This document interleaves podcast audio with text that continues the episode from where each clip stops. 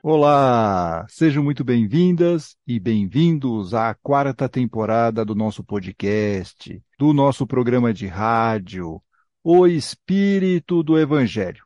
Aqui é Antônio Campos. Lembrando que temos episódio novo a cada 15 dias. Quarta-feira sim, quarta-feira não. No último episódio, refletimos sobre a seguinte pergunta: Será que estou fazendo boas escolhas? É, boa reflexão essa. E hoje é dia de tema palpitante. O primeiro desta série, vocês se lembram, foi se Kardec não conhecia as colônias espirituais. Aliás, agradecemos pelos comentários lá no YouTube da Sandra Rodrigues, da Aide Lapa, do Ariovaldo Vieira e de tantos outros queridos e queridas ouvintes que nos acompanham e se manifestaram também pelas redes sociais. E no tema palpitante de hoje, nós vamos discutir aqui a seguinte questão: Kardec era racista?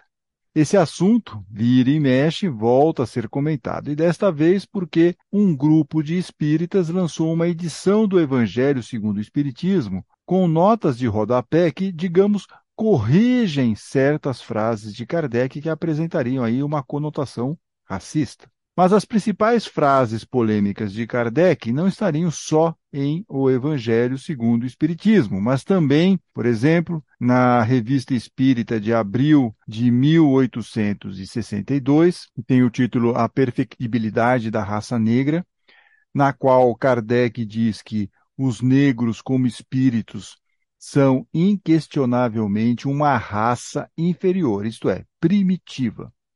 Também temos exemplos no livro A Gênese, lá no capítulo 1, item 36, capítulo 11, item 39, e um outro exemplo é em obras póstumas no texto Teoria da Beleza. Por causa disso, a FEB, em acordo com o Ministério Público Federal, a FEB é a Federação Espírita Brasileira, teve que colocar uma nota explicativa em algumas edições, que diz mais ou menos o seguinte: essa nota tem por objetivo demonstrar a ausência de qualquer discriminação ou preconceito em alguns trechos das obras de Allan Kardec, caracterizadas todas pela sustentação dos princípios de fraternidade e solidariedade cristãs contidos na doutrina espírita. Encerra aqui esse aviso, esse comunicado da FEB. Bom, mas como nós entendemos tudo isso? Afinal, Kardec era realmente racista? Podemos dizer isso? Ou existem exageros nessas análises?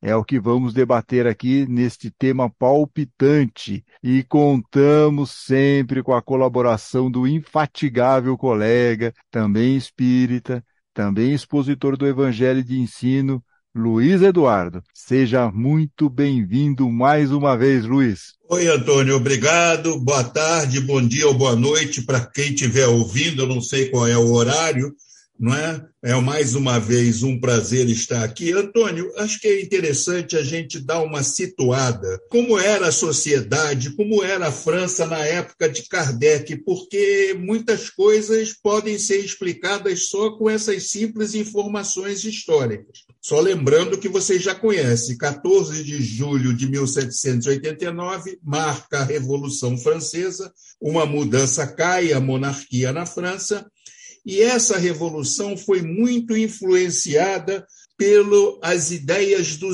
do movimento chamado Iluminismo, que vai influenciar também no século de Kardec, que era um movimento cultural que propunha mudanças na sociedade, tendo como base a difusão do conhecimento e, principalmente, tirando o predomínio do ensino religioso, ou seja, a igreja, a sociedade seria laica e a igreja faria o papel que lhe cabia, não mais interferindo negócios de Estado. Além disso, nove anos antes da, da publicação do Livro dos Espíritos, em 1848, a França tinha finalmente abolido a escravidão. Mas isso não mudou a situação da França, não tinha mais escravidão E vocês sabem que a luta para abolir a escravidão é uma luta que gera muitos problemas. E nos Estados Unidos gerou uma guerra civil. E na França teve um debate muito grande, como teve no Brasil, entre os abolicionistas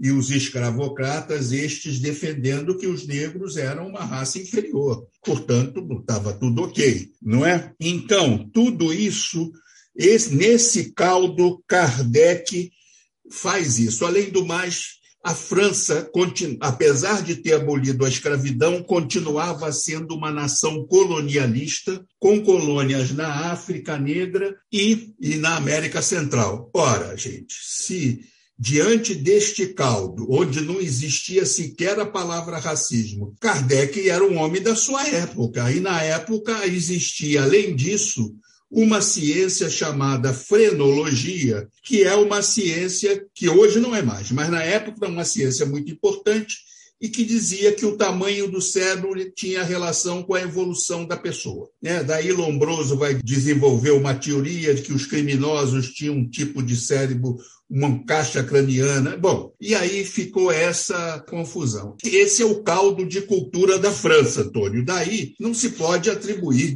eu, no meu modo de dizer, que Kardec era racista, mas a gente debate isso depois. Ah, perfeito. É isso mesmo, né? E nós temos que tomar esse cuidado, como você bem apontou, de não cometer o erro do anacronismo, como dizem os historiadores, ou seja, analisar com o entendimento de hoje ações ocorridas no passado. Nós precisamos entender, então, alguns conceitos para a gente não cometer esses equívocos. Temos que entender o contexto da época em que aquela situação ocorreu e não olhar aquela situação com o olhar de hoje, porque aí é uma situação enviesada. Primeiro, que a palavra racismo tem origem no começo do século XX.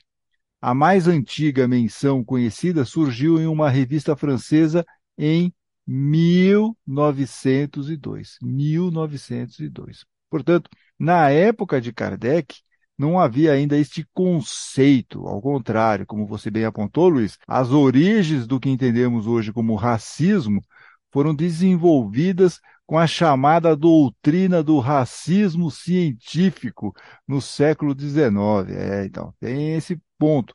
Na época de Kardec, isso estava muito em voga, estava muito, era muito atual, era como se fosse uma novidade científica. E depois, como você bem apontou, Luiz, isso caiu rapidamente. A ciência acabou desconsiderando essa ideia por ser totalmente equivocada.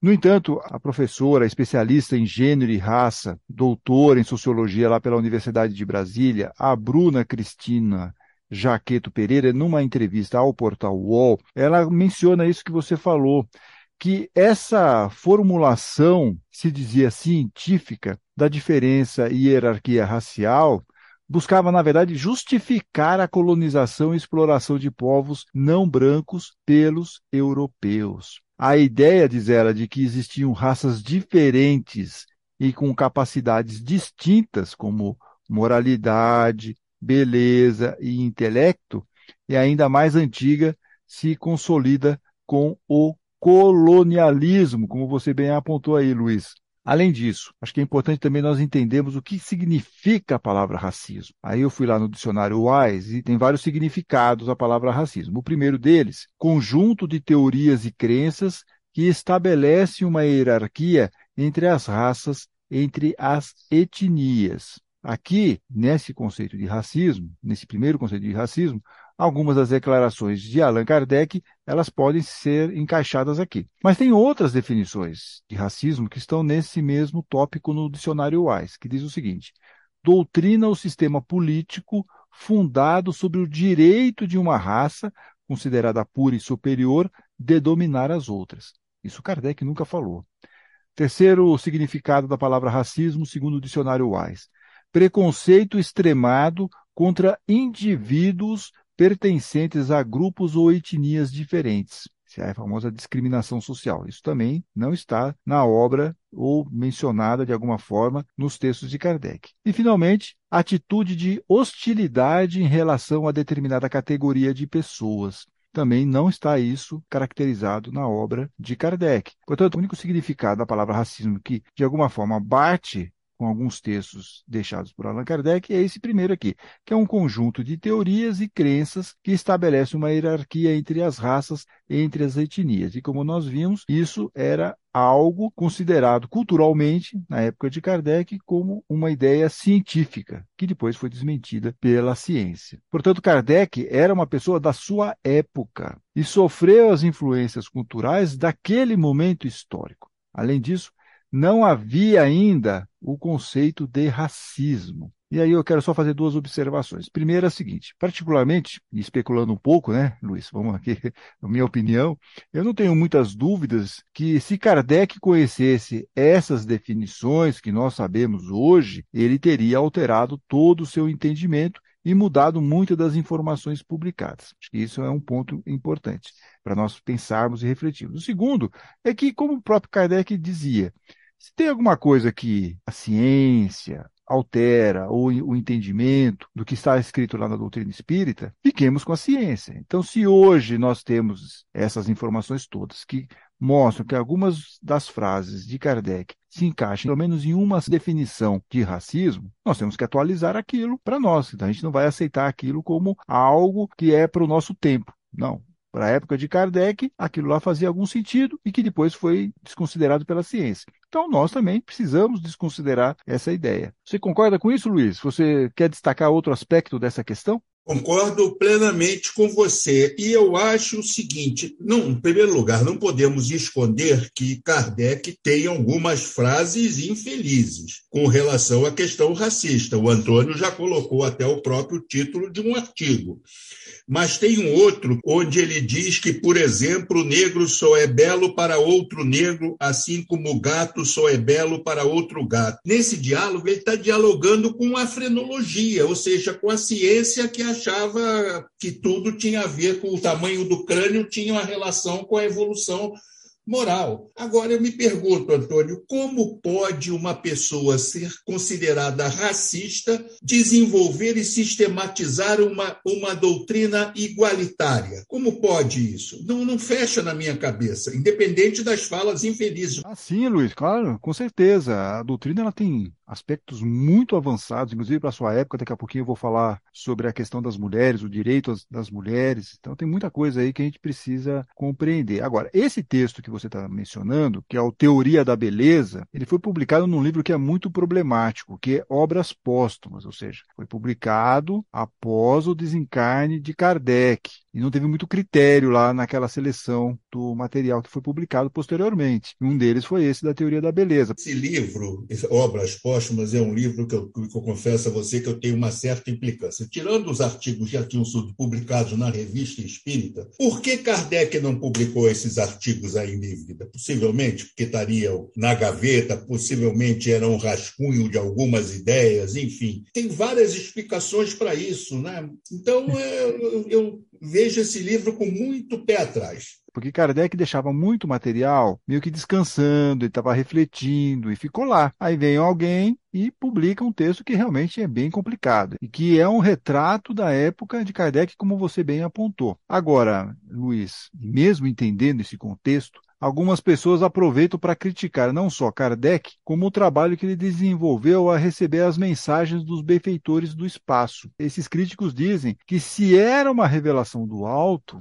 os espíritos de luz precisavam ter alertado Allan Kardec deste equívoco sobre a questão das raças, a questão racial, a questão do racismo. O que, que você acha disso, Luiz? Bom, Antônio, acho que a gente precisa, que às vezes, eu não sei se os nossos amigos espíritas entendem que o grupo de espíritos que assessorou Kardec, à exceção do espírito da verdade, eram espíritos de diversos níveis, alguns recentemente desencarnados. Por exemplo, no Evangelho segundo o Espiritismo, tem lá aquele bispo Lacordaire que tinha morrido um pouco antes do livro ser publicado. Tirando o espírito da verdade, que até hoje tem essa grande discussão se era Jesus, João Batista ou um grupo de espíritos da mesma categoria, tem defesa para todos os lados. Os espíritos de Kardec eram espíritos da época, vivendo naquela época. Eles estavam com o pensamento impregnados da época. Além do mais, a grande maioria dele vinha da Igreja Católica, que nunca combateu a escravidão. Tá certo? Porque os donos de, dos escravos, naturalmente, eram os maiores contribuintes. Né? Então, tem todo esse critério. Então, os espíritos não raro, é que não fazia parte do ambiente deles. Imagina se um médium francês, naquela época, ia dar passagem ao espírito de um negro, a comunicação de um espírito de um negro. É impossível, não, não dava, não dava isso. Assim,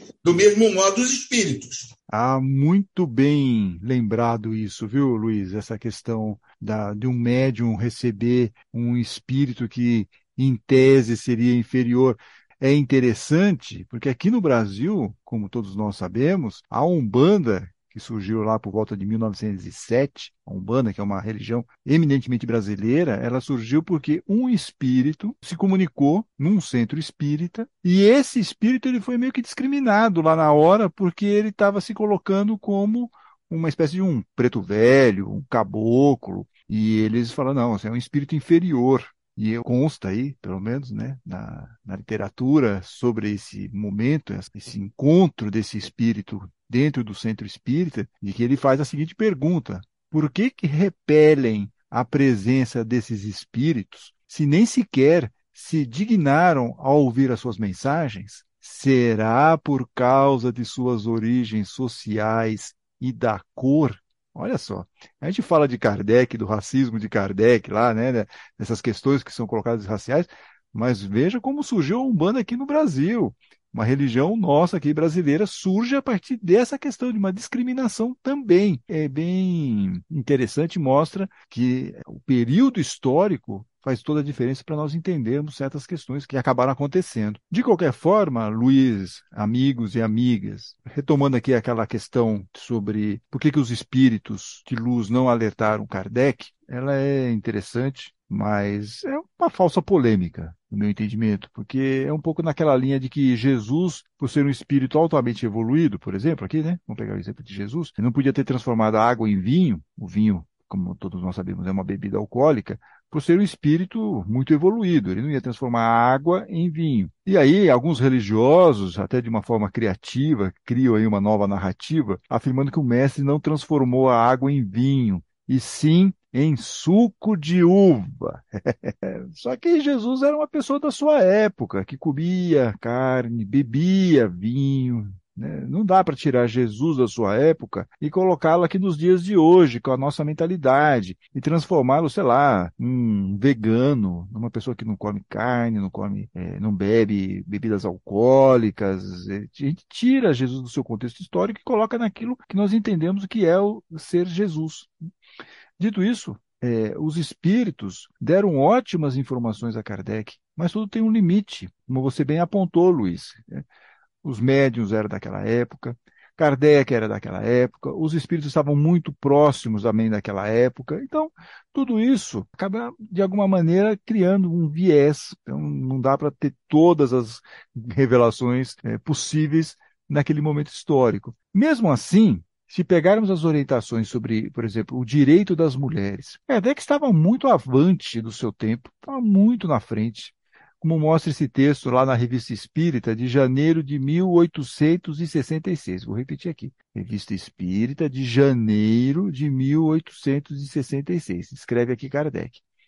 Com a doutrina espírita, a igualdade da mulher não é mais uma simples teoria especulativa, não é mais uma concessão da força à fraqueza, mas é um direito alicerçado nas próprias leis da natureza.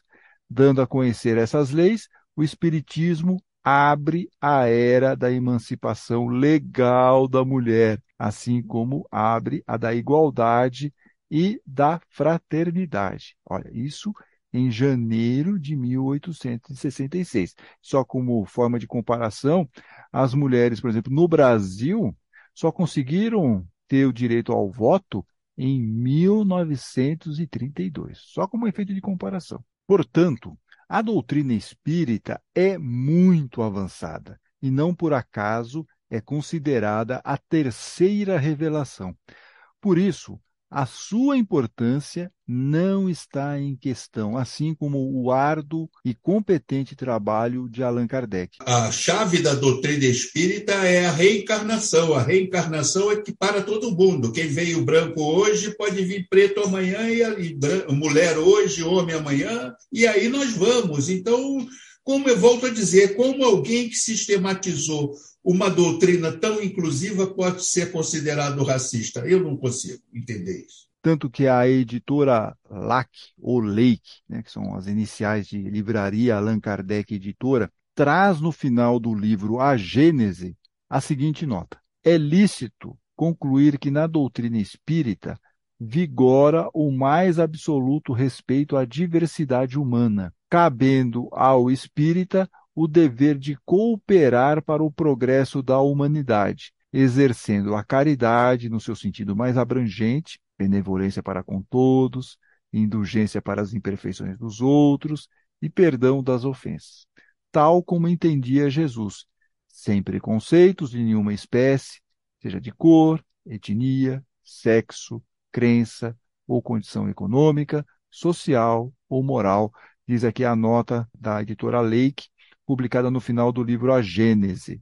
Bom, e nós ficamos aqui aguardando seu comentário em nossas redes sociais ou lá no YouTube. Como você vê essa questão de Kardec e o racismo? E Luiz, qual será o nosso próximo tema palpitante? Espiritismo é religião? Ah, isso é, essa é muito interessante, porque até hoje há uma grande confusão sobre isso, mas vai dar um bom tema. Mas, mais uma vez, temos que entender também o contexto da época, né? porque o contexto, quando o Espiritismo chegou no Brasil, a religião católica era uma, hoje é outra. É, vai ser um tema muito legal, né, Luiz? E também vai dar para falar sobre outros aspectos dessa ideia de se Espiritismo é religião, falar se de repente nós, como espíritas, não estamos muito assim, como se fala no popular dentro das casas espíritas, igrejeiros. Né? Vai ser um, uma conversa ótima. Luiz, mais uma vez, muito obrigado aí pela sua participação. Um beijo no coração de todos. Ah, e se gostou do programa,